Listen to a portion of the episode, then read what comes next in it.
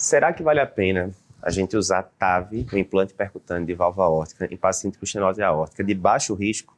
Eu sou Eduardo Lapa, editor-chefe do Cardio Papers, e você está acompanhando a cobertura do Congresso Americano de Cardiologia 2023, o ICC 2023. Então vamos lá. O implante percutâneo de válvula aórtica ganhou muita evidência aí na década de 2010 para 2020, né, como uma importante alternativa para a gente tratar pacientes com estenose aórtica. Inicialmente, a, é, esse tratamento foi usado em pacientes com risco cirúrgico proibitivo, depois risco cirúrgico alto, depois moderado e, por fim, em risco cirúrgico baixo. O que a gente tinha até agora eram segmentos mais curtos, de um, dois anos, de dois trials principais, o Evolute e o Partner 3, mostrando que sim, nesses pacientes de baixo risco cirúrgico, né, abaixo ali de 3, 4% de probabilidade de morte, você usando o score do STS, estava de boa. A TAV dava um resultado similar à cirurgia. Mas qual era o medo que a gente tinha, principalmente, né? E no longo prazo? Como é que isso aí vai ficar, né? Esses pacientes tinham idade mais baixa do que os pacientes lá dos trials originais, de risco cirúrgico altíssimo, proibitivo e tal.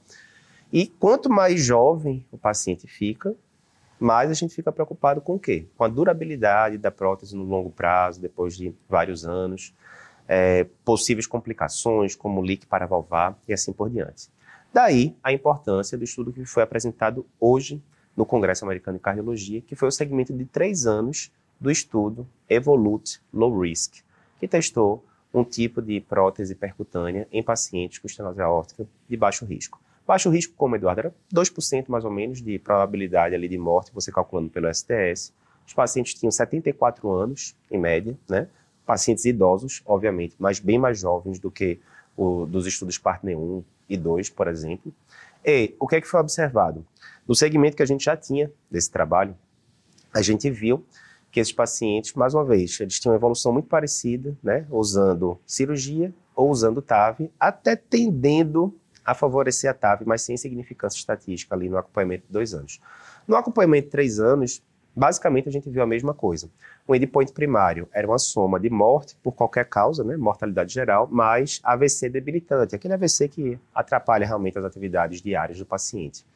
E quando a gente viu no segmento de três anos, de fato, não teve diferença é, estatisticamente significante entre os dois grupos, teve até uma tendência de ser melhor para a TAV, menos eventos para a TAV, mas intervalo de confiança tocou um, o P não foi significante e assim por diante. Ou seja, uma tendência, mas que não se confirmou. Beleza, Eduardo, mas se a gente for esmiuçar mais as coisas, por exemplo, leak valvar, me diz aí, tenho que me preocupar com isso no grupo da TAV. Em relação ao leak valvar moderado ou importante, que são os que realmente têm repercussão ali a longo prazo, não, não teve diferença entre os dois grupos. A gente teve mais leak discreto, no grupo da, da TAV. Né? Mas, mais uma vez, a maioria dos estudos não mostra que isso tem tanta repercussão a longo prazo. Nesse estudo, inclusive, eles compararam ter nenhum leak e ter leak discreto. Teve diferença de desfecho? Não teve. Teve mais marca-passo no grupo da TAV, isso é esperado, né? com a evolução aí das TAVs. A gente tem tido menos necessidade de marcar passo do que 10, 12 anos atrás, mas ainda assim é mais frequente do que na cirurgia. Por outro lado, cirurgia teve mais FA, por exemplo, do que é, o grupo TAV. Em relação à trombose, sem grandes diferenças. Em relação a mismatch mais relevante da prótese, né, quando você termina colocando uma prótese menor do que seria o ideal para o paciente, isso foi mais frequente no grupo da cirurgia, obviamente menos frequente no grupo da TAV, e por aí vai. Assim, mensagem final. Boa novidade, né? Agora a gente tem dados com três anos, não tínhamos até então. Temos dados de três anos de segmento de estudo com TAV em paciente de baixo risco cirúrgico. Eduardo, está encerrada a história, posso ficar fazendo TAV em todo paciente com baixo risco e, e por aí vai? Veja, a gente ainda precisa dos dados de mais longo prazo, né? E a gente sabe que nesse estudo especificamente do Evolute, esses pacientes vão ser seguidos até 10 anos ali de acompanhamento, né? Então, certamente a gente vai ter o segmento de 5 anos, depois vai ter o segmento de 10 anos.